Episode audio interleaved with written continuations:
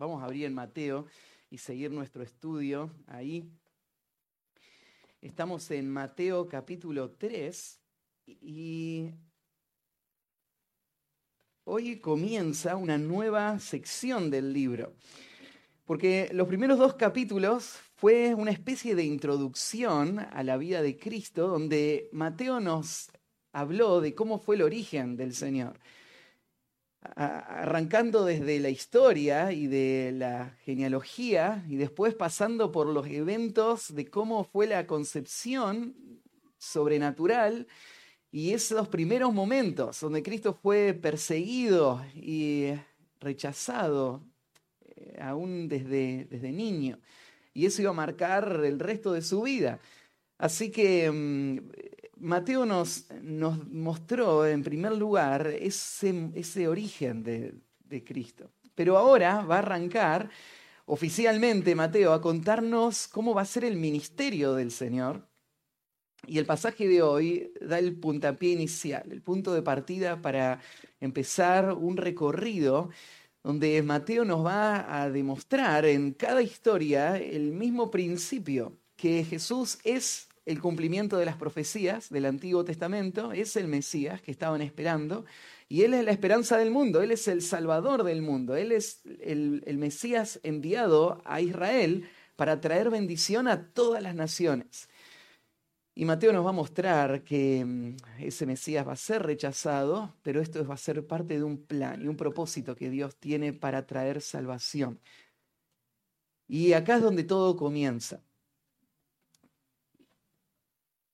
El, pasaje que vamos a estudiar hoy aparece en, todos los evangelios, así que a diferencia de, la última vez, vamos a poder comparar un poquito las historias con los demás y, complementarla y enriquecerla. Es la historia de la aparición de Juan el Bautista.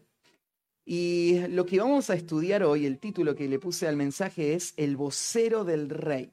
Estamos hablando sobre el rey, de Cristo como el rey prometido. Y lo que ahora Mateo va a hacer es presentarnos al heraldo, al hombre que Dios preparó para ser el que rompa el silencio y prepare la llegada de Cristo. Como cualquier rey en la antigüedad, el rey de Israel tenía que tener un antecesor alguien que llegue antes para preparar las cosas. Como hubiese pasado con la llegada de, un rey a una ciudad o a un pueblo en la antigüedad, también pasó con la llegada de Cristo, que antes de que Él apareciera en la escena y empiece su ministerio, vino uno que iba a decir que Cristo estaba por llegar. Y Él iba a preparar los corazones y preparar a toda la nación de Israel para que cuando llegue Cristo, esté todo listo y se lo pueda recibir como el Salvador, como el Rey esperado. Y el hombre que va a tomar esa función, este hombre que, conocemos, que, llamamos Juan el Bautista, no va a ser cualquier hombre. De este hombre se dice en Mateo 11:11 11, lo siguiente. Jesús dijo estas palabras, entre los que nacen de mujer no se ha levantado otro mayor que Juan el Bautista pero el más pequeño en el reino de los cielos mayor es que él. Jesús dice de Juan que en toda la historia de la humanidad nunca hubo un hombre más grande que Juan. Desde el comienzo de la historia hasta el día que nació este hombre, él fue el más grande de todos. Y tal vez en tu mente vos tenés héroes del Antiguo Testamento y, realmente lo fueron, gente que Dios usó grandemente, pero ninguno de todos los que puedas pensar se compara con este hombre. Este fue uno de los verdaderos gigantes de la historia. Ahora, cuando vos lees la historia de Juan, no te impresiona muchísimo. Y la razón no te impresiona porque estamos acostumbrados a definir mal la grandeza. Pero cuando vos ves la vida de Juan, podés ver las marcas de un hombre que Dios dice que fue el más grande de todos los tiempos hasta el día en que él nació. Nunca antes hubo un hombre más grande que él. Y vamos a empezar a estudiar acerca de él. Hoy vamos a hablar de cómo fue que apareció Juan en la escena. La verdad es que nos faltan algunas partes de la historia que no están en Mateo, pero tal vez vos te acordás. En el Evangelio de Lucas se nos cuenta que el nacimiento de Juan también había sido milagroso. No fue virginal, Juan no nació de una virgen, pero él nació de un matrimonio que no podía tener hijos. El papá de Juan era un sacerdote en el templo en Israel. Se llamaba Zacarías. Y un, un, día cuando él entró a cumplir su función dentro del templo como sacerdote, se le apareció un ángel. Eh, Zacarías no tenía hijos, era un hombre anciano ya, su esposa también, y el ángel le dijo que iba a tener un hijo. Y Zacarías eh, no le creyó al ángel. Y esa incredulidad le costó el quedar mudo hasta el día que naciera Juan. Y salió del, templo ese, ese, día y todos afuera sorprendidos porque había tardado más de lo esperado. Y cuando sale no puede hablar. Y con señas él se hace entender. Y lo que el ángel le dijo no es que solo iba a tener un hijo, sino le dijo quién iba a ser este hijo. Este hijo era el, el profeta que había sido anunciado desde el tiempo antiguo Iba a ser el, profeta que iba a venir con el poder de Elías, dice ahí en Lucas. Y que iba a volver el corazón de toda la nación de Israel a Dios para preparar a la nación para la llegada del Mesías. Y, y esto está en el trasfondo. Este es Juan. Cuando te fijas ahí en, en Lucas, déjenme leerles algunas, algunas expresiones también específicas. Después que nace Juan, se abre la boca de Zacarías y vuelve de nuevo a hablar y canta una canción al final del capítulo 1 de Lucas, aparece ahí esta canción, que es en parte una profecía de Zacarías. Y él dice, bendito el Señor, Dios de Israel, que ha visitado y redimido a su pueblo y nos levantó un poderoso Salvador en la casa de David, su siervo, como habló por boca de sus santos profetas que fueron desde el principio, salvación de nuestros enemigos y de la mano de todos los que nos aborrecían, para hacer misericordia con nuestros padres y acordarse de su santo pacto, del juramento que hizo Abraham, nuestro padre, que había de, de conceder que librados de nuestros enemigos sin temor le serviríamos en santidad y en justicia delante de Él todos los días de, nuestra, todos nuestros días. Acaba de nacer su hijo y entonces ahora vuelca su atención a, su hijo, a, Juan, y le dice, y tú, niño, profeta del Altísimo serás llamado, porque irás delante de la presencia del Señor para preparar sus caminos, para dar conocimiento de salvación a su pueblo, para perdón de sus pecados. Por la entrañable misericordia de nuestro Dios con que nos visitó desde lo alto la aurora para dar luz a los que habitan en tinieblas y en sombra de muerte, para encaminar nuestros pies por camino de paz. Así que Zacarías da esta profecía. Este es el niño que acababa de nacer. Juan es seis meses más grande que Jesús. Nació entonces primero y fue criado de acuerdo a las instrucciones que le dio el ángel. Este niño no podía tomar vino, él tenía que mantenerse puro como un voto nazareo. Y así creció Juan, preparándose para ese día donde él iba a abrir el nuevo capítulo, donde él iba a iniciar una nueva era para el pueblo de Dios, donde él iba a preparar el camino para la llegada del Mesías. En algún momento, ya como un hombre adulto, Juan se fue de su casa y se fue a vivir al desierto. Y ahora vamos a leer un poquito más de cómo fue la, vida de Juan y cómo aparece en la escena, pero lo que estamos leyendo en Mateo pasa después de todo esto que Lucas nos narra. Y entonces vamos a leer la historia, ahora sí en Mateo, capítulo 3, y él, Mateo nos cuenta lo siguiente, en aquellos días vino Juan el Bautista predicando en el desierto de Judea y diciendo, arrepentíos, porque el reino de los cielos se ha acercado.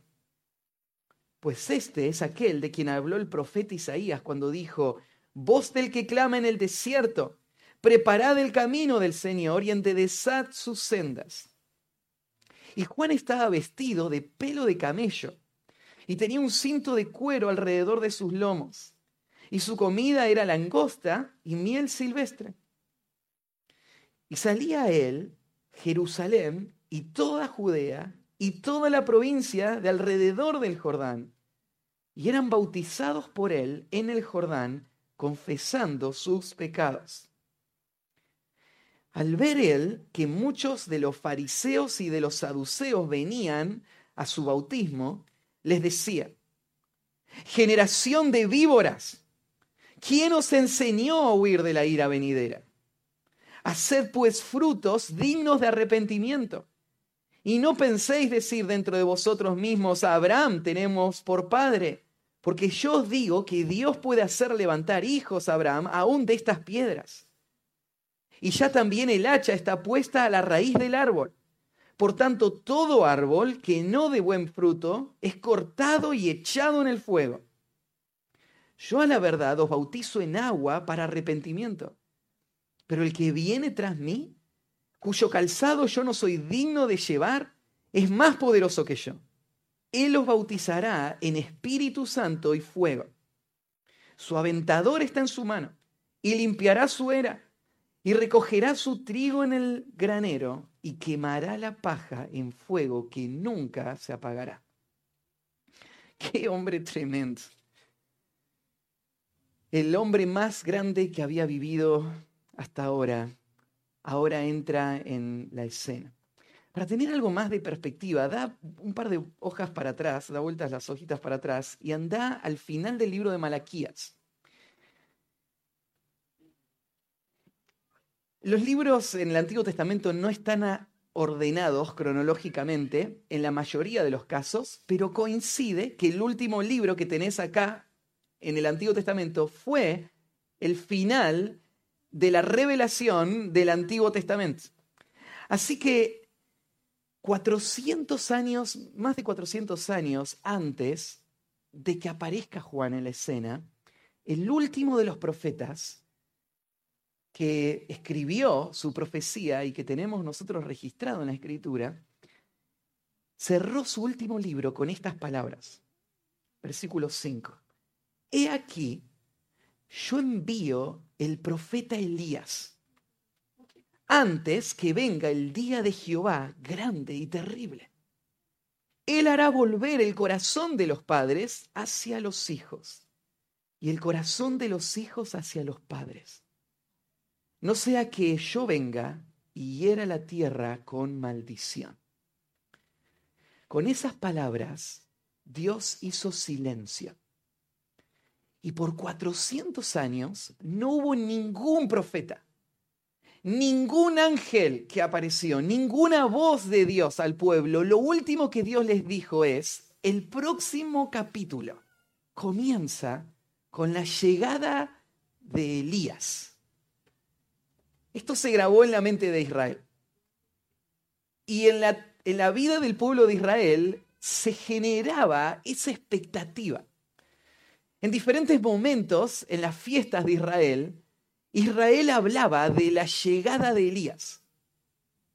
En algunos momentos, por ejemplo, aún en las celebraciones, Israel ponía una silla y la dejaba vacía y era un, como un, testimonio para todos, porque esa era la silla de Elías, dando a entender que Elías puede aparecer en cualquier momento y tenemos que estar listos para cuando Él venga.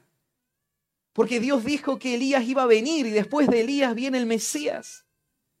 Así que esta es la expectativa, este es el, el, el deseo ardiente de esta nación. Y después de 400 años de silencio, ahora en la vida pública de Israel explota el ministerio de Juan el Bautista. Y dice, entonces vamos a hablar del vocero del rey y el primer concepto que, que vemos es su mensaje. el vocero del rey, en primer lugar vamos a ver su mensaje. Y comienza en el versículo 3 de esta manera. Aquellos días vino Juan el Bautista predicando en el desierto de Judea. Claro, la primera expresión te confunde un poquito porque dice en aquellos días. Y cuando terminaste el capítulo 2, en realidad estamos viendo al final del capítulo 2 a Jesús en Nazaret como un niño. ¿Se acuerdan que después de Egipto volvieron y se establecieron ahí en Nazaret? Pero desde esos días de Jesús como un niño hasta Juan pasaron casi 30 años. Cuando usa esta expresión en estos días, Mateo está hablando acerca de que vos tenés que conectar estos dos eventos. En, la mente de Mateo, esos 30 años son años de silencio. Son años donde ya nació el Salvador del mundo, pero todavía no está eh, actuando como el Salvador del mundo. Su ministerio está todavía en pausa. Está esperando el momento oportuno, está esperando el momento que Dios designó para que esto pase. Y todo tiene que ir de acuerdo a la agenda de Dios. Y, cuando señala en aquellos días, está hablando de este momento, el momento donde al final se, se termina el silencio y se pone en marcha el ministerio público de Cristo. Claro, para entender el ministerio público de Cristo tenés que primero ver a Juan, pero Juan es el inicio oficial del ministerio de Jesús. Lucas relata un, tanto distinto este concepto, en, Lucas capítulo 3, se dice así, en el año decimoquinto del imperio de Tiberio César, siendo gobernador de Judea Poncio Pilato y Herodes tetrarca de Galilea, y su hermano Felipe tetrarca de Iturea y de la provincia de Tracónite, y de Lisanias, tetrarca de Abilinia, y Lisanias, perdona, tetrarca de Abilinias, y siendo sumos sacerdotes, Anás y Caifás, vino palabra de Dios a Juan, hijo de Zacarías, en el desierto. Lucas nos agrega un poquito más del contexto de en aquellos días qué significa y nos da una lista larga de hombres que estaban en el poder. Y uno es peor que el otro, ¿no es cierto? Vos mirás toda esta lista y te das cuenta que Lucas te está mostrando un, mundo oscuro, un mundo dominado por, por el poder romano, un, un, mundo guiado por hombres perversos, aún los líderes espirituales de la nación de Israel. Estos hombres, Anás y Caifás, van a ser nombrados en el, en el relato bíblico, se va a mostrar la clase de hombre que ellos eran. Pero en medio de toda esa situación, todo se pone en marcha y lo último que dice Lucas es que vino palabra de Dios a Juan, hijo de Zacarías en el desierto.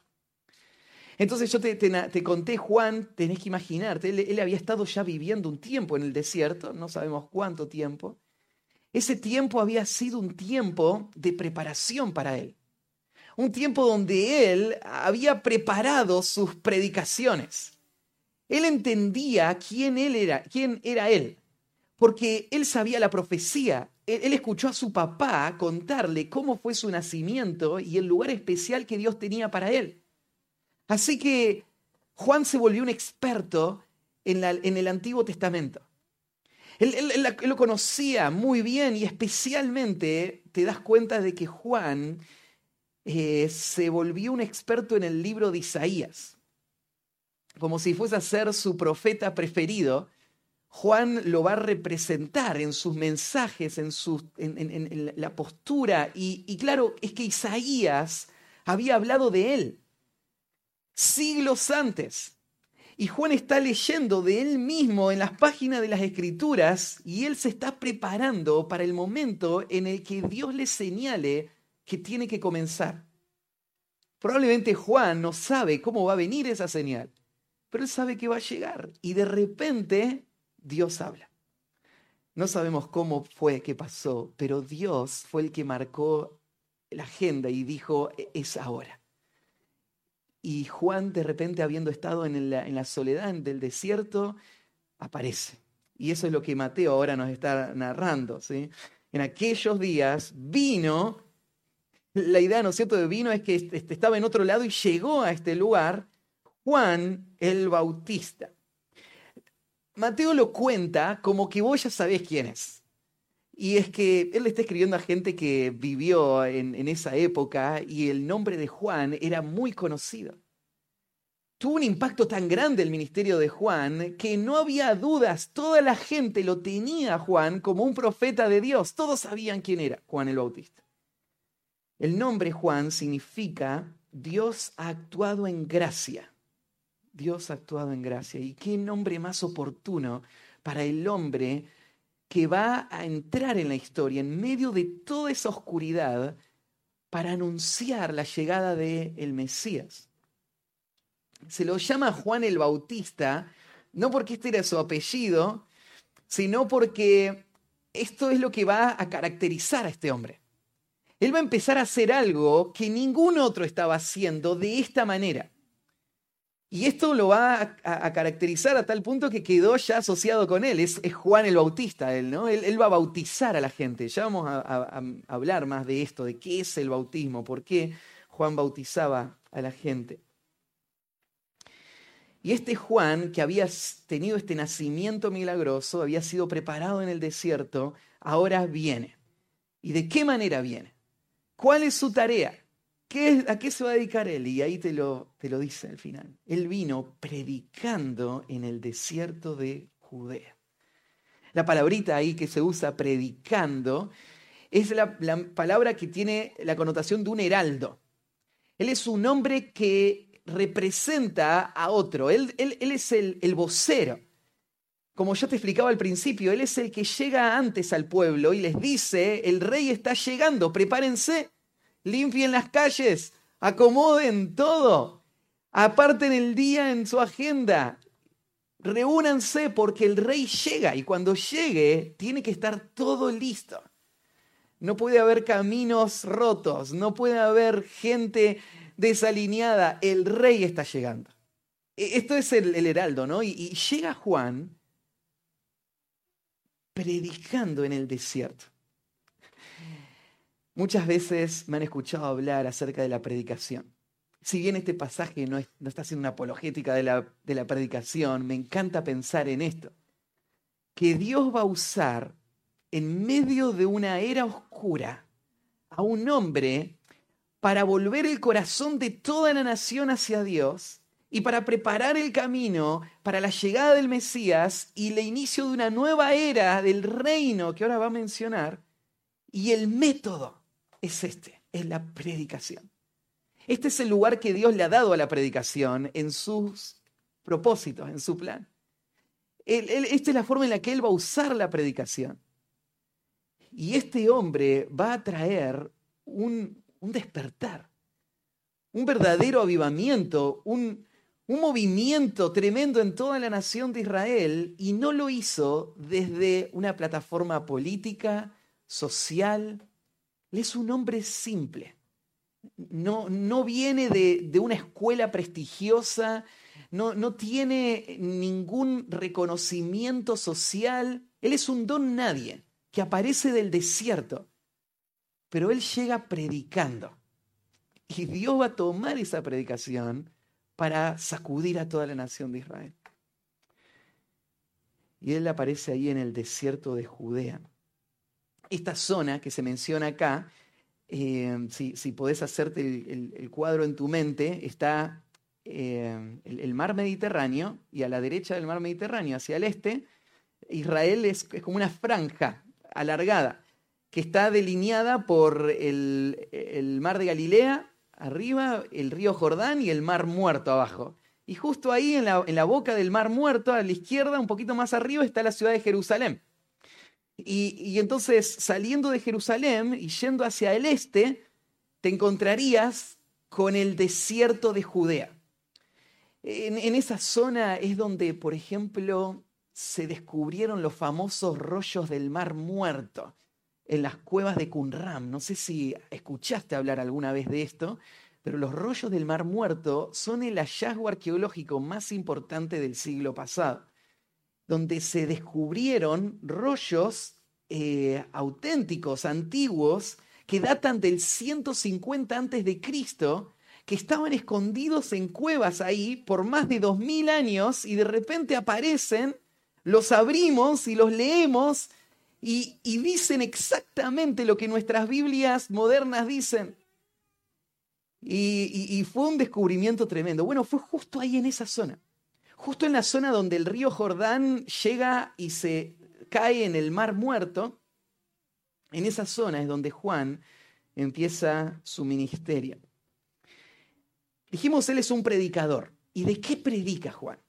¿Cuál es la predicación que va a sacudir a la nación y que va a iniciar esta nueva era? La predicación de Juan tiene, en primer lugar, el elemento de la predicación del arrepentimiento.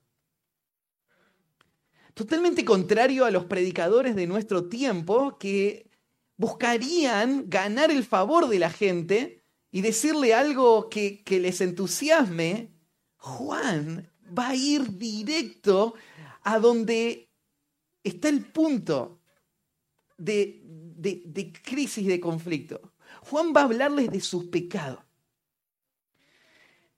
Nosotros hemos escuchado personas venir a nuestra iglesia y decir, ahí solo se habla de pecado. Y no, no, me gusta, no, quiero estar en un ambiente así. Y, entiendo, no es fácil escuchar el mensaje de un predicador que te exponga, ¿no? Y que te muestre tu verdadera condición. Pensalo para la nación de Israel. Ellos estaban esperando un Salvador. Ellos querían que Jesús, que, que venga alguien y que los libre del poder de los romanos. Pero ellos tenían un concepto bastante alto de ellos mismos. Los, judíos pensaban que ellos eran la, la elite mundial. Dios era su Dios y cualquiera que quisiera tener contacto con Dios tiene que venir a ellos. Ellos menospreciaban a los gentiles llamándoles perros. Para ellos ser del linaje de Abraham les ponían una categoría inmediatamente por sobre cualquier otra. Y está bien, eh, queremos un Salvador, pero el mensaje de Juan no es lo que ellos esperaban. Porque esta palabra, cuando Juan les dice arrepentíos, la palabra no quiere decir, miren, tenemos que hacer algunos ajustes. Hay que cambiar algunas cosas que no están bien. Esta palabra arrepentíos tiene el sentido de un cambio radical, una transformación completa. Es, un cambio de dirección de 180 grados. Yo estoy yendo para allá y me doy la vuelta y ahora estoy yendo para el otro lado totalmente. Y Juan va a ser el vocero que va a preparar el camino para el Señor y, y lo que está mostrando acá es que un camino preparado tiene que ver con corazones preparados. No se puede aceptar a Cristo sin primero lidiar con el pecado. Y el mensaje de Juan este, eh, tiene también esta expectativa de que va a venir el Mesías, pero se enfoca con todas sus fuerzas en la condición en la que esta nación está.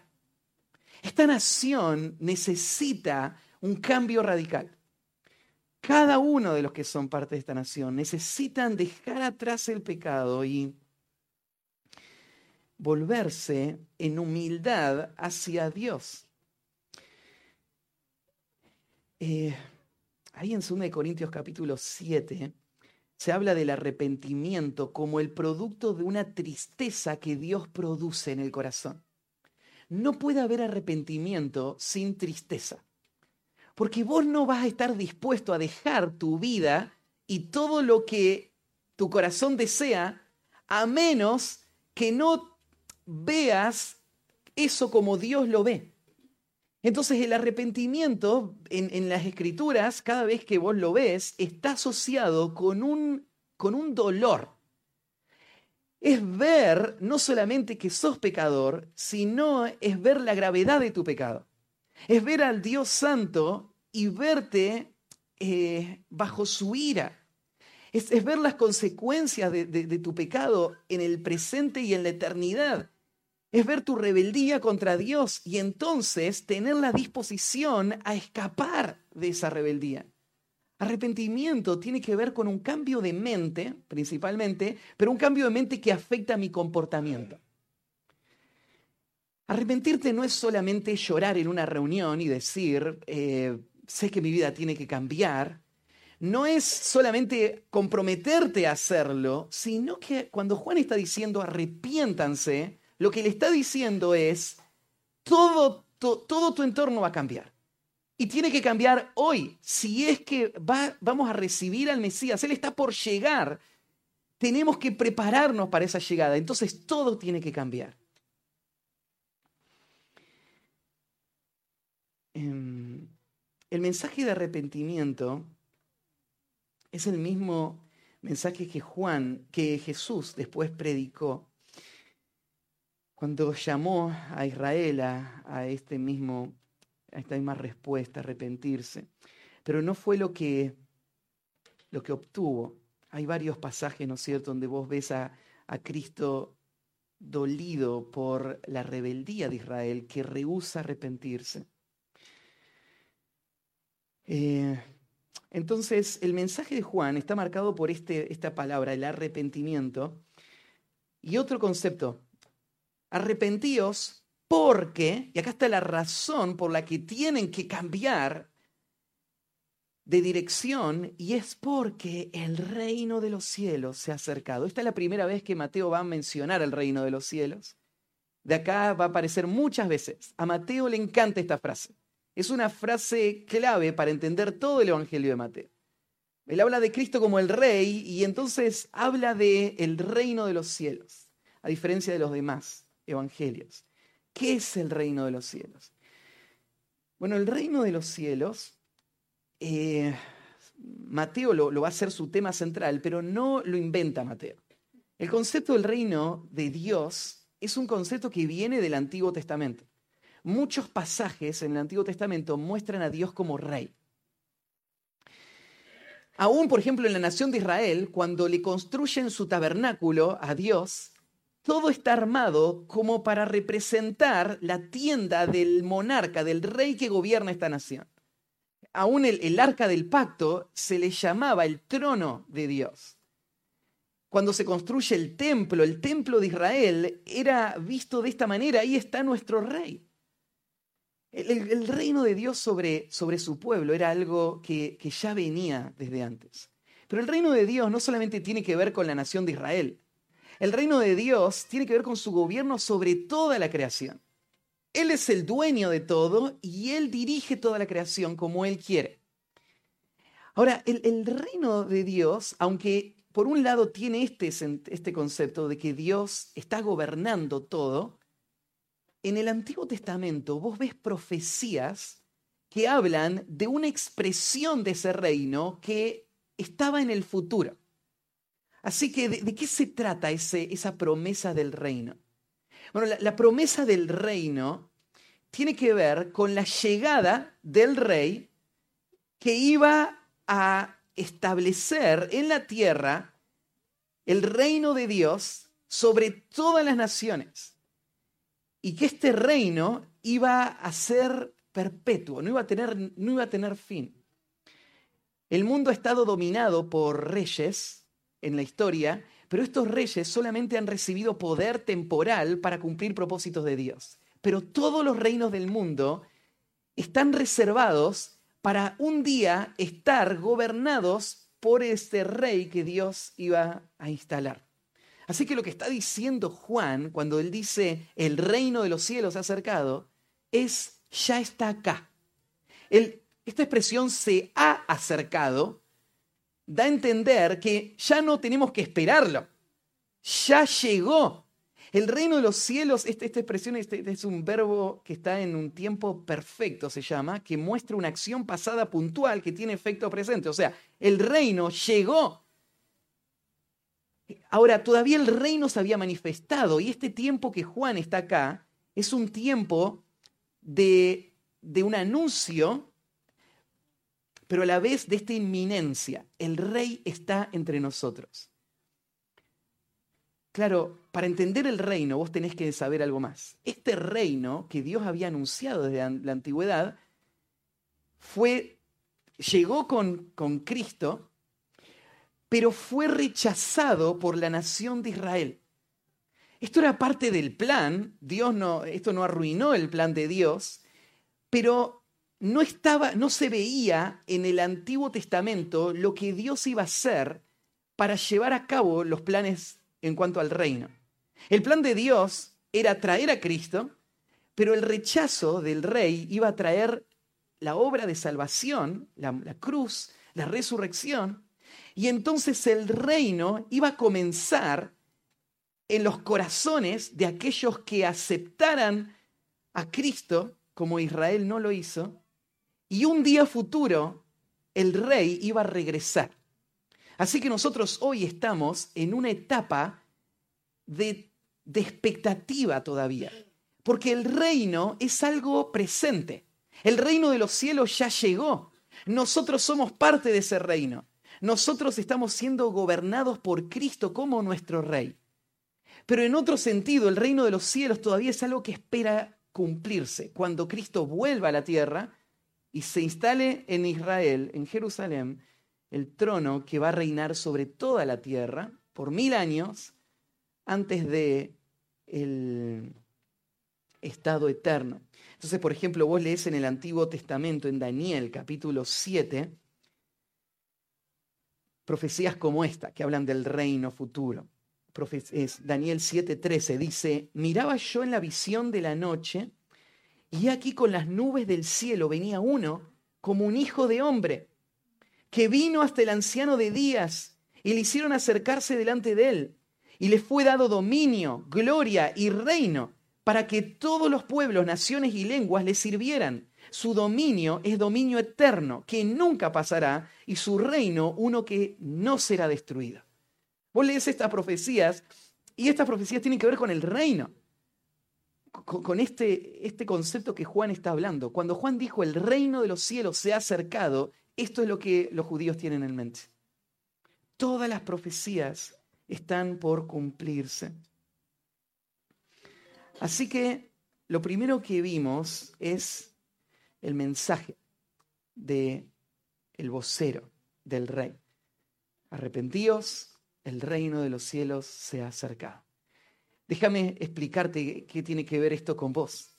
Yo te decía recién, el reino de los cielos está acá en medio tuyo. Y el mensaje que hoy el pueblo de Dios proclama al mundo entero es el mismo que Juan predicaba. Arrepiéntanse para recibir al rey. Este mensaje del arrepentimiento no terminó en Juan. Porque vos lees, por ejemplo, en Hechos, capítulo 2, el inicio de la historia de la iglesia, versículo 38, el primer discurso, la predicación de Pedro, cuando los judíos ahí están dolidos por haber crucificado al Mesías y le dicen, ¿qué tenemos que hacer? Pedro le dice en Hechos 2.38, arrepentíos y bautícese cada uno de vosotros en el nombre de Jesucristo para perdón de pecados y recibiréis el don del Espíritu Santo. Esta es la predicación del Evangelio. Este es el mensaje que nosotros proclamamos al mundo. El rey vino arrepiéntanse, cambien la actitud hacia el pecado y vuélvase hacia Cristo, su única esperanza de salvación. Confiesen a Cristo, la expresión ahí bautícense, tiene que ver esto, una identificación con Cristo. Y entonces sus pecados van a ser perdonados y van a disfrutar de todos los beneficios del reino. Y alguno podría decir, bueno, pero eso pasó en el comienzo de Hechos cuando los discípulos todavía no sabían muy bien que el reino había sido pospuesto. Pero vos lees el final del libro de los Hechos y lees el ministerio de Pablo, el último capítulo del libro de los Hechos, y se dice que Pablo se dedicaba completamente a, predicar el arrepentimiento. El mismo concepto. Así que este es el mensaje que abre esta nueva era. Arrepentíos porque el reino de los cielos se ha acercado. Bueno, en segundo lugar, veamos sus credenciales. El vocero del rey, vimos su mensaje y ahora sus credenciales. ¿Cómo podemos validar a este hombre? ¿Quién es este hombre que está ahí en el desierto predicando? ¿Qué tenemos que pensar de él y cómo lo tenemos que recibir? Y, Mateo nos va a explicar cuáles son las credenciales de este vocero en el versículo 3. Pues este es aquel de quien habló el profeta Isaías cuando dijo, voz del que clama en el desierto, preparad el camino del Señor, enderezad sus sendas. Yo les conté que ahí en la misma zona donde Juan pasó el tiempo antes de aparecer y empezar su predicación, en esa misma zona es donde se encontraron los rollos del Mar Muerto. Y después que se encontraron esos rollos, empezaron a hacer muchas investigaciones, excavaciones para tratar de entender quiénes fueron los que escribieron estos manuscritos antiguos. Y, con el tiempo se fue armando el rompecabezas con las excavaciones y lo que ahora se entiende es que ahí cerquita del Mar Muerto había un complejo de construcciones que usaban hombres que vivían en el desierto y que venían ahí para poder hacer algunos ritos de lavamientos y de purificación y dedicarse a estudiar las escrituras. Estos hombres que se habían ido a vivir al desierto eran hombres que veían la corrupción del pueblo de Israel y querían vivir una vida pura. Y entonces se fueron al desierto a vivir ahí solos, pero se encontraban en este lugar y, entonces cumplían los ritos de lavamientos que habían en, la ley y, estudiaban, copiaban, transcribían las escrituras. Claro, estos hombres, cuando Juan llega a la escena, Juan tiene muchas características muy parecidas a estos hombres, según lo que la arqueología ha descubierto. Pero cuando Juan aparece en la escena, estos hombres ya habían desaparecido 100 años antes. estos rollos se habían escrito 150 años antes que Juan llegue a la escena. Y habían quedado ahí guardados y ya estaba todo destruido, no había nada. No había comunidades en la zona, al menos que sepamos, en el tiempo de Juan. Pero hay algo interesante, porque de todos los escritos que se, se juntaron de esas cuevas, evidentemente el libro preferido de estos hombres era el rollo de Isaías. Y si hoy vos vas a Israel, podés ir a lo que se llama el santuario del libro, que es una construcción circular que representa como si fuese una gran vasija, como donde estaban los rollos guardados, y vos vas ahí, y esto es parte del museo de, Israel, y tienen en exposición algunos de estos rollos. Y podés ir y pararte al frente del rollo de Isaías que, fue escrito 150 años antes que Cristo apareciera, que Juan apareciera, y, que había sido guardado en una caverna. O sea, cuando Juan anduvo ahí, ese rollo estaba ahí. Y vos te podés ir y parar al frente, y si supieses de ese hebreo, avanzar, ¿no es cierto?, en, en el rollo y pararte al frente de estas palabras. Y vos te imaginás a Juan habiendo estudiado estas palabras, sabiendo que se referían a él, la, implicancia y el valor que tenían estas palabras. Voz del que clama en el desierto, preparad el camino del Señor, de sus sendas.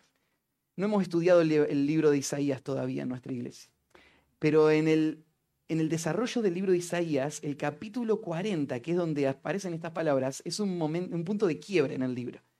Porque después de muchas profecías y mensajes de confrontación a Israel, el capítulo 40 va a cambiar de tono y Isaías va a hablar acerca de la llegada del rey, del Mesías. Y comienza en sus primeros versículos con exactamente estas palabras. Voz del que clama en el desierto.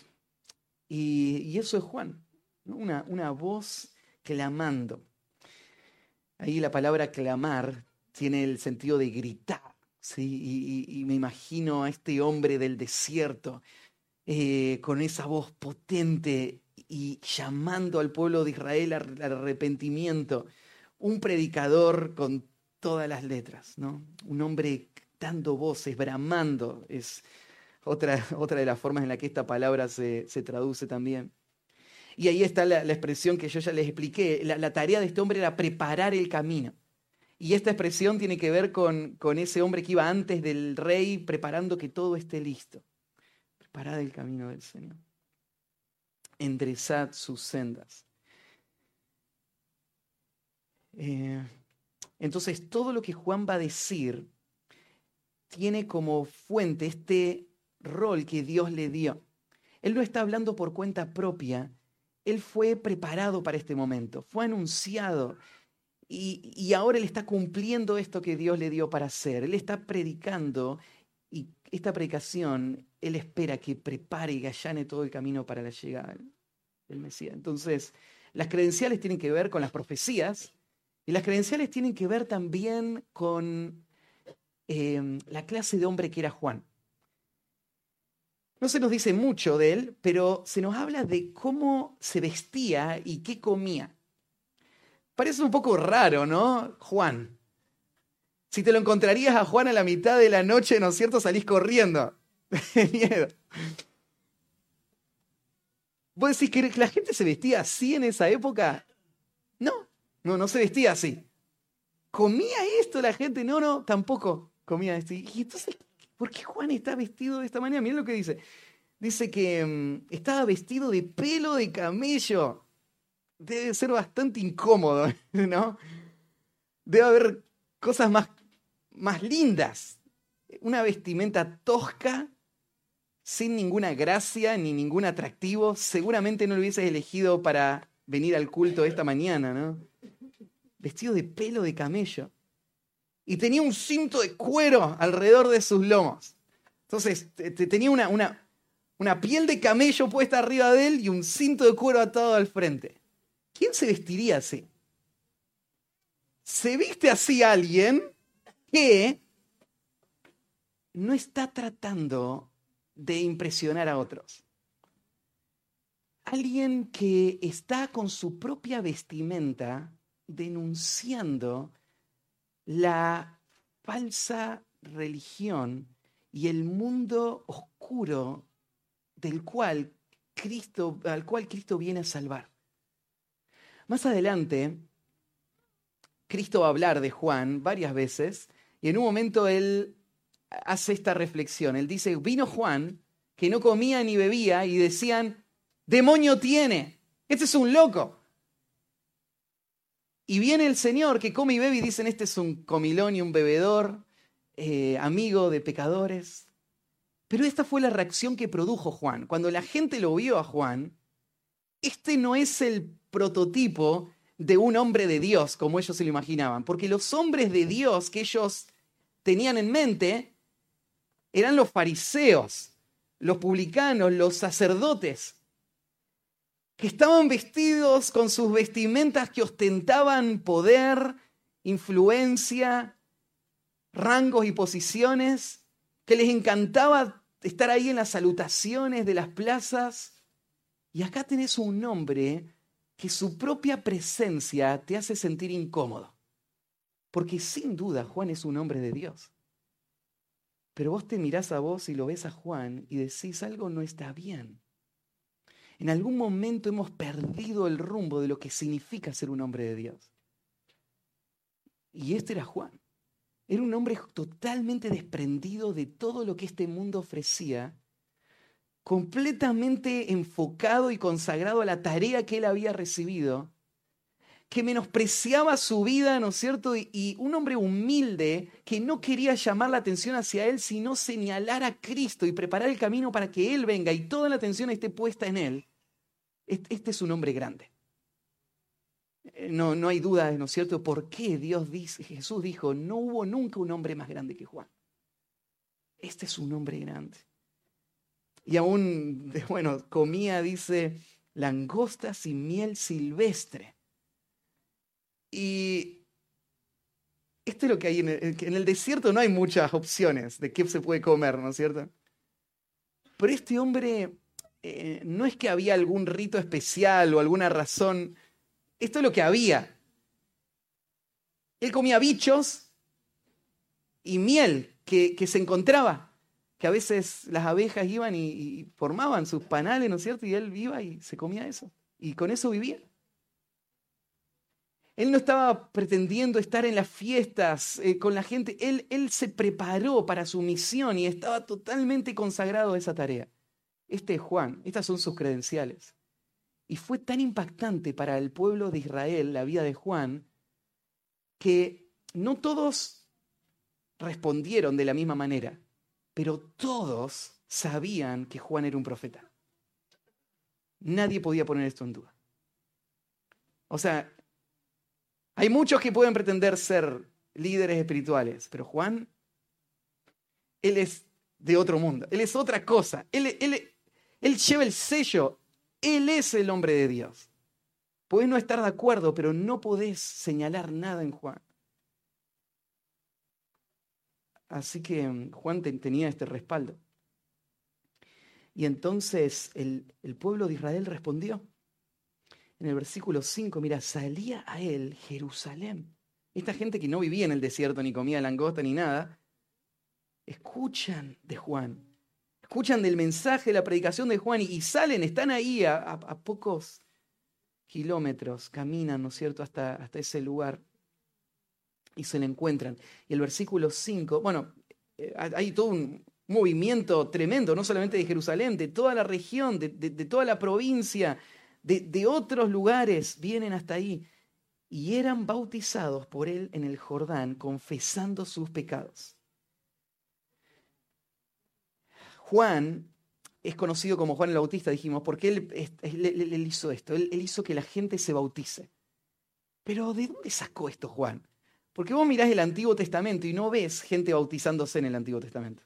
No hay mandatos a bautizarse, sí hay mandatos de lavamientos cuando ahí en la ley habla, ¿no es cierto?, de los lavamientos que se tenían que hacer, por ejemplo, los sacerdotes antes de poder ofrecer los sacrificios, eh, los, los, judíos de sus manos, ¿no es cierto? Había todo un ritual, todos los judíos entendían los lavamientos y sabían que eran muy, tenían que ser muy rigurosos, pero el hecho de, perdón, de bautizarse no era algo común. ¿Y de dónde viene esta idea? Lo que Juan hizo fue tomar el bautismo, que sí era una práctica que, se, que, simbolizaba la entrada de un prosélito, de alguien no judío, al pueblo de Israel, y tomó ese cuadro para confrontar a Israel con su situación espiritual. Lo que le está diciendo, miren, ustedes están tan mal, la nación de Israel está en tal oscuridad, y es tan drástico y radical el cambio que tiene que pasar que lo que tienen que hacer es bautizarse. Es, es, mostrar este símbolo, es lo mismo que hacía alguien no judío para hacerse judío. Esto requería un grado de convicción tremendo en el corazón de esta persona que se tenía que ver perdida y, en la necesidad de responder antes que llegue el rey. Y en la predicación de Juan tuvo efecto. La gente lo escuchó y respondió, y iban y se bautizaban, y algo más agrega, lo hacían confesando sus pecados. La expresión, la palabra que se usa acá para confesión, tiene que ver con una confesión pública. La idea es que estas personas, ahí mismo, en el lugar, frente a todos los demás, en una forma abierta, decían, estos son mis pecados. Necesito ser librado de estos pecados, limpiado de estos pecados. Quiero prepararme para la llegada del, Mesías. Y hablaban públicamente sus pecados. ¿Y, ¿Y de dónde viene esto? Bueno, la confesión hoy es algo que muchos resisten, ¿no? Y piensan, no, no, el pecado no lo tiene que saber otra persona. El pecado, o sea, yo pequé contra Dios, se lo confieso a Él. Pero arrancando con Juan, vos te das cuenta de que el Nuevo Testamento, esta nueva era, la llegada del Mesías está marcada por este principio de confesión. Juan empieza a predicar y esto es lo que la gente hace, confiesan sus pecados. En el libro de los Hechos, vos ves el nacimiento de la iglesia en, en Éfeso y vos ves la transformación de la vida de estas personas y las expresiones que venían confesando sus pecados, las mismas palabras.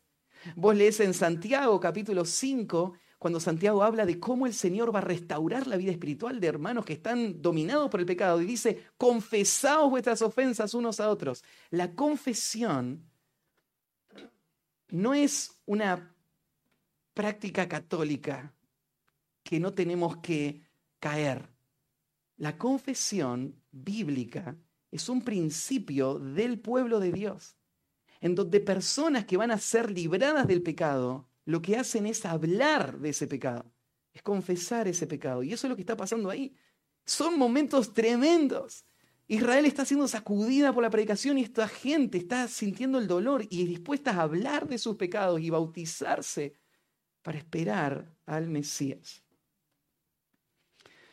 Este es el ministerio de Juan, este es parte de sus credenciales también. Así que vemos al vocero del rey en el mensaje, sus credenciales, en tercer lugar, su advertencia. Su advertencia.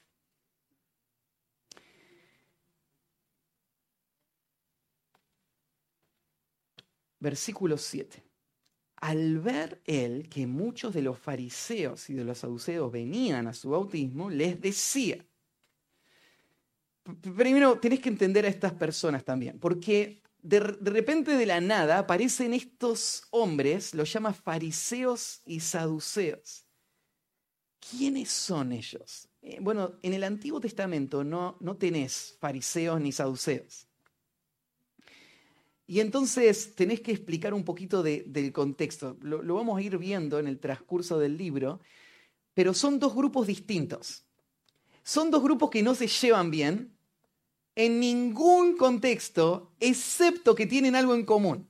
Los dos quieren destruir a Jesús, así que están aliados en el Nuevo Testamento. Pero son dos grupos totalmente distintos. Se odian entre sí. Por un lado están los fariseos. Los fariseos es, un grupo que eh, el, concepto de fariseo tiene que ver con separación. La, palabra fariseo tiene, tiene su raíz etimológica en alguien separado. Y este título se lo dieron a estas personas por su celo por la santidad. Originalmente, eh, eh, ¿se acuerdan que Israel vivió momentos de, mucha apostasía, idolatría, y Dios terminó castigándolos con naciones que los destruyeron y terminó sacándolos de la tierra. 70 años estuvieron afuera y después volvieron y se reconstruyó la ciudad de Jerusalén. Y, ahí hubo un avivamiento, predicación de nuevo, y, la nación de Israel vuelve a surgir.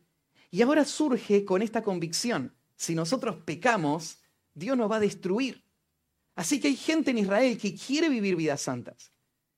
Y, de, esos grupos va a, nacer esta casta, este, este, grupo de hombres que van a promover vivir vidas santas. En, este celo, ellos van a volverse expertos en la ley, ellos van a estudiar los detalles, pero no solamente estudiar los detalles, sino que como expertos en la ley, ellos empezaron a interpretar las intenciones de los pasajes y a proponer métodos para evitar caer de nuevo. Entonces los fariseos construyeron como un cerco alrededor de la ley para que la nación viva eh, y, y no de tal manera que no desagrade a Dios y Dios les destruya.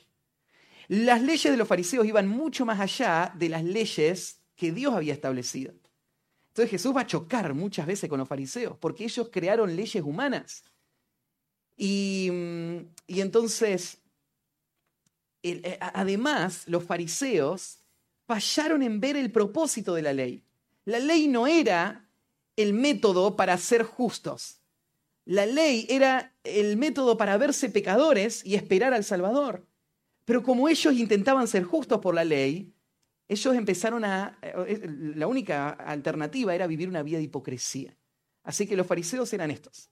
Eran hombres que toda la nación los veía como sabios, conocedores de la ley y mm, eh, eh, cumplían funciones en, la nación y, eran hombres que eran vistos como piadosos. Ellos son los que tienen celo por la santidad. Pero recuerden, era solamente aparente, era hipocresía. Después estaban los saduceos. Los saduceos era otro grupo que venían de una línea larga de sacerdotes que habían logrado posicionarse para mantener en su línea el dominio del oficio sacerdotal. ¿Se acuerdan que los sacerdotes tenían que ser descendientes de Aarón? Pero este grupo se las había arreglado para marcar una línea hasta Aarón y, reclamar ese lugar exclusivo solo para ellos. Y, eso se convirtió en el centro de, de la vida de este grupo, una búsqueda de poder. Así que los saduceos eran los que ocupaban los cargos más influyentes de la nación de Israel. Por ser políticos, los saduceos, ellos en realidad eran hombres que no tenían conocimiento de la ley, no tenían tanto conocimiento, como los fariseos, no tenían celo por la obediencia a la ley, más bien eran como el grupo liberal. Podríamos pensar, los, fariseos eran los conservadores y los saduceos eran los liberales. Ellos eran los que se relacionaban con los romanos y, se, dominaban por, el poder político que tenían. Pero tenía muchos problemas teológicos. Por ejemplo, los saduceos no creían en la resurrección y estos vamos a verlo también más adelante. Así que bueno, están estos dos grupos que vienen al Jordán también. Y fíjate, Juan los ve. Ve que vienen y uno podría decir, mira qué bueno, se están convirtiendo, están respondiendo también ellos. Pero Juan va a hacer una advertencia a estos hombres, porque él conoce la historia de estos hombres, él conoce las características de estos hombres. ¿Y cuál es la advertencia? Sin vueltas, ¿no? Generación de víboras. Esta, esta, expresión Jesús la va a usar también varias veces para referirse a ellos. ¿Quién nos enseñó a huir de la ira venidera? Juan está confrontando a estos hombres como hombres que están tratando de encontrar un hueco en todo lo que está pasando. Pero Juan está acusándolos de la hipocresía que los ha caracterizado hasta ahora.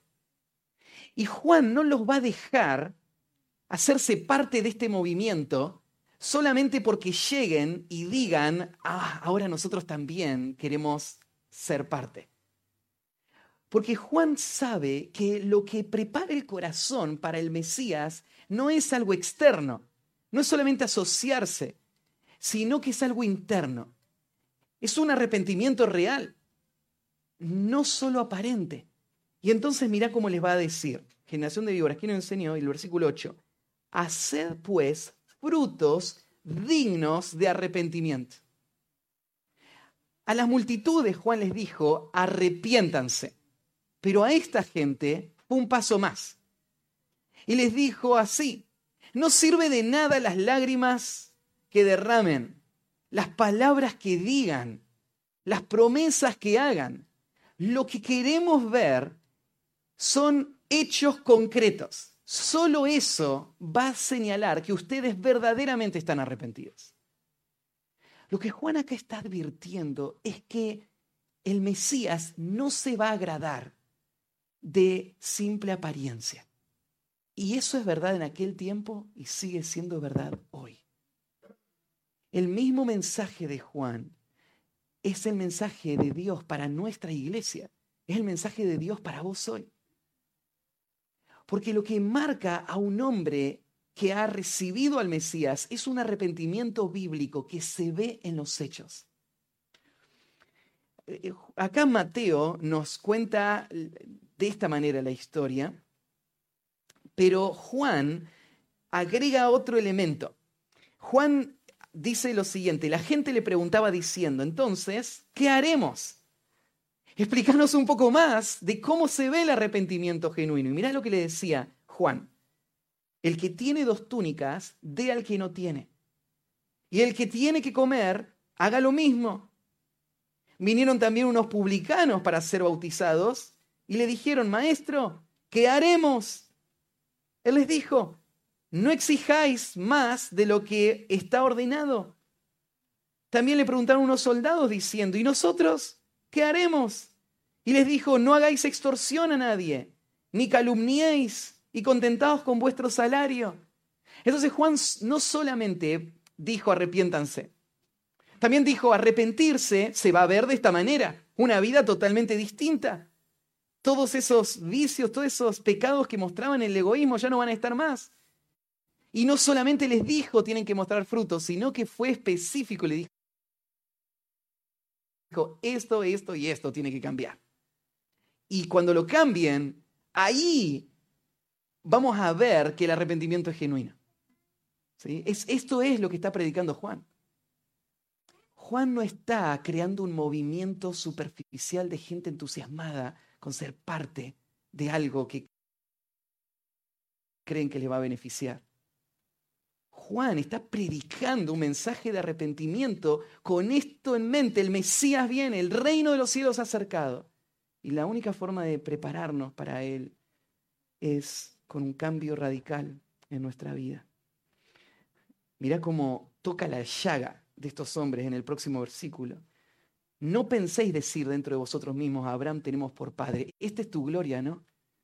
Nosotros somos descendientes de Abraham. Claro que estamos ya en el reino, ¿no? Si vino el Mesías, acá estamos listos, esperándoles. Y Juan le dice, no están listos. No están listos porque ser hijos de Abraham no te da derecho a participar del reino. O sea, estar, eh, estar unido físicamente, parte de esta nación, no te da ninguna ventaja. Y es más, le, muestra Juan, Dios puede levantar hijos de Abraham aún de estas piedras. ¿Vos te pensás que sos especial porque naciste de esta línea? Dios puede hacer que cualquiera sea parte de esta línea. No hay nada especial en eso. Eso no te va a ser parte del reino. No tenés ningún beneficio. ¿Y no pasa esto también en nuestro tiempo cuando gente piensa que puede, puede tener un, eh, un beneficio, una relación con Cristo solamente porque es parte de un grupo? Porque nací en esta familia, porque me, me, asocié, porque me hice miembro, pero, pero nada de esto ayuda. Dios es soberano, Él puede hacer miembros de las piedras. No tiene ninguna limitación. Entonces, ah, esto cómo debe haber dolido para estos hombres. Y avanza, ¿no? Y ya también el hacha está puesta a la raíz del árbol. El hacha es el, eso, eso afilado que agarrás, que tiene un palo, ¿no es cierto? Y en la punta un pedazo de hierro afilado y que usan para pegarle a un árbol y cortarlo. Entonces Juan cuando dice el hacha está puesta a la raíz, está diciendo, no te sientas tan seguro, porque si llegara el Mesías en este momento, ustedes serían destruidos. Están a punto de ser destruidos, sin importar quién seas. El hacha ya está puesta, significa, ¿no es cierto? Es inminente, está determinado. Y agrega algo más, por tanto, todo árbol que no da buen fruto es cortado y echado en el fuego. ¿Entendés lo drástico que son esas palabras? Todo árbol que no da buen fruto, todo árbol que no vive de acuerdo a lo que se dice ahí, todo árbol que no muestra en la práctica haber sido transformado por el poder de Dios, todo árbol va a ser destruido y echado al infierno. Ninguno va a participar del reino, no importa tus asociaciones, tus relaciones, tu historia, no importa nada de eso. Y eso es lo que Juan está señalando. Y ahora el versículo 11. Yo a la verdad os bautizo en agua para arrepentimiento, pero el que viene tras mí, cuyo calzado yo no soy digno de llevar, más poderoso que yo, él os bautizará en Espíritu Santo y fuego. Juan está acá claramente frente a todo el éxito que está teniendo sacando la atención de sí mismo y poniendo la atención sobre otro. Acá no me miren a mí, yo soy solo una voz. Lo que tienen que ver es a donde yo les estoy guiando, a ver al Señor. Él es, Él es el grande. Yo soy su siervo y yo no soy digno de agarrar su calzado y servirlo. Yo no soy digno de ser su esclavo, su esclavo más bajo. No, no soy digno de hacer nada por Él. Porque Él tiene el poder no solamente de tomar la confesión que ustedes están dando, que quieren arrepentirse y bautizarlos en agua, sino que Él tiene el poder para bautizarlos en el Espíritu Santo y en el fuego. La obra de Cristo iba a ser la esperanza de esta nación. Lo que Juan estaba haciendo era solamente preparación pero no era lo que podía transformar la vida de estas personas. La verdadera esperanza de ellos estaba en lo que el Mesías podía hacer. Pero antes de poder recibir al Mesías, tenía que confrontarse con el mensaje de Juan. O sea, verte pecador y verte perdido y querer abandonar el pecado no te hace salvo. El mensaje de Juan es solamente la preparación para la obra de Cristo donde el Mesías es el único capaz de producir esa transformación del alma y de sellarla con ese sello de la promesa y dar el poder para una victoria sobre el pecado. Y el Mesías es, es, el único capaz de hacerlo. Y ahí es donde pone la atención Juan. Hay algo ahí al final, ¿no es cierto? Él les va a bautizar con el Espíritu Santo y fuego. Y eh, los comentaristas están divididos acá por qué agrega esta palabra con fuego los va a bautizar. Y tal vez vos te acordás que el día de Pentecostés, en Hechos capítulo 2, cuando vino el Espíritu Santo, la señal eh, de que estaba el Espíritu Santo ahí eran lenguas de fuego o como lenguas de fuego en las cabezas de los creyentes. Y yo, yo creo que eso es lo que está indicando Juan, que la venida del Espíritu Santo iba a estar asociada con esta señal. Él les va a bautizar en el Espíritu Santo y fuego. Pero a la vez, Juan ahora también indica no solamente que el Mesías es capaz de transformar y es capaz de sellar con el Espíritu Santo, también va a hablar de que el Mesías va a ser el que les va a juzgar. Mira el versículo 12. Su aventador está en su mano y limpiará su era y recogerá su trigo en el granero y quemará la paja en fuego que nunca se apagará. Esto es la tarea del Mesías. A esto viene Él.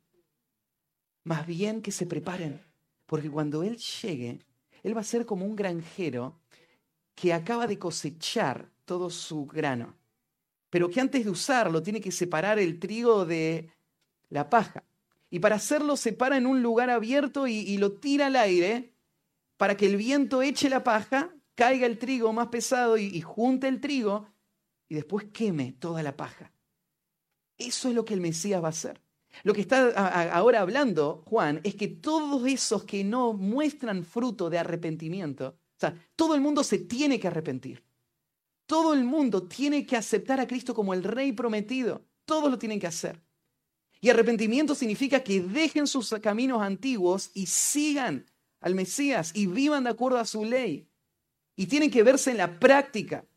Y todos los que no tengan ese fruto van a ser como paja que va a ser quemada. Lo que está hablando acá Juan es de ese juicio eterno, del, tormento que, espera a todos los que rechacen a Cristo. Y esto va a ser un anuncio para estos hombres de lo que iba a pasar en el futuro con ellos, que iban a rechazar al Mesías y que iban a, e, ellos tan confiados en su propia justicia, iban a terminar como paja quemadas en la eternidad. Y su grano, o sea, los que se arrepintieron, ¿no? Que van a ser parte del reino, ellos van a ser guardados en el granero. Así que, ¿qué aprendemos de este pasaje? Como decía, el reino de Dios está en medio nuestro. El rey está gobernando esta iglesia y va a reinar pronto en el mundo cuando Él regrese para tomar todos los reinos de la tierra. Y Él sigue llamando de la misma manera. Arrepiéntanse y crean. Y, tal vez la primera aplicación de este pasaje es cómo, ¿dónde estás vos? La primera aplicación y más, más directa es esa. Vos sos parte de la paja que está a punto de ser quemada o sos el grano. Sos las personas que han respondido en arrepentimiento y fe y que sus vidas están mostrando el fruto del arrepentimiento, de la obra que Cristo está haciendo. La otra aplicación que, podemos pensar es esta advertencia de Juan, donde hay muchos que creen que son parte del reino porque profesan a Cristo y dicen creer en Cristo. Pero la advertencia de Juan es la que nos tiene que sacudir. Porque la pregunta es, ¿qué están evidenciando mis obras? Sos uno de los que está siendo confrontado con la falsa religiosidad, entonces vos también tenés que arrepentirte, humillarte creer en Cristo como tu Salvador. En último lugar, pensaba en Juan como un modelo para todos nosotros. Cuando arrancábamos pensando en quién es un hombre grande, cuál debería ser nuestra aspiración en esta vida. Si ves a un hombre vestido de piel de camello comiendo pichos y miel, no encaja con tu visión, ¿no? Pero este es un hombre verdaderamente grande. Un hombre eh, fiel al llamado que Dios le dio. Un hombre que no dudó de la palabra de Dios, aun cuando eso implicaba confrontar a la élite de su tiempo con el pecado. Un hombre humilde que más adelante va a decir es necesario que yo mengüe para que Él crezca. Un hombre que no llevó la atención a sí mismo, un hombre que no buscó nada de lo que este mundo podía ofrecer, sino que puso su mente y su corazón en el reino que estaba a las puertas y él se sujetó a su rey. Eso es lo que debe marcar nuestra vida. Y de esa manera nosotros tenemos que vivir en, el momento en el que el Señor nos ha puesto a nosotros. Bueno, vamos a orar y dejar esto en las manos del Señor. Padre, tu palabra acaba de ser predicada una vez más. Y Señor, cuánto necesita nuestro mundo hombres como Juan, voceros de tu verdad, predicadores fieles, hombres y mujeres que vivan una vida espiritual auténtica, que puedan incomodar al mundo con una búsqueda de, de, grandeza totalmente distinta a la de este mundo. ¿Cuánto necesitas, Señor, nuestro tiempo? El mensaje de Juan arrepentíos, arrepentíos, el reino de los cielos se ha acercado, está acá, en medio nuestro. Ayúdanos, Señor, a, imitar a Juan aún en esto, en este clamor, este llamado a este mundo que está en tinieblas.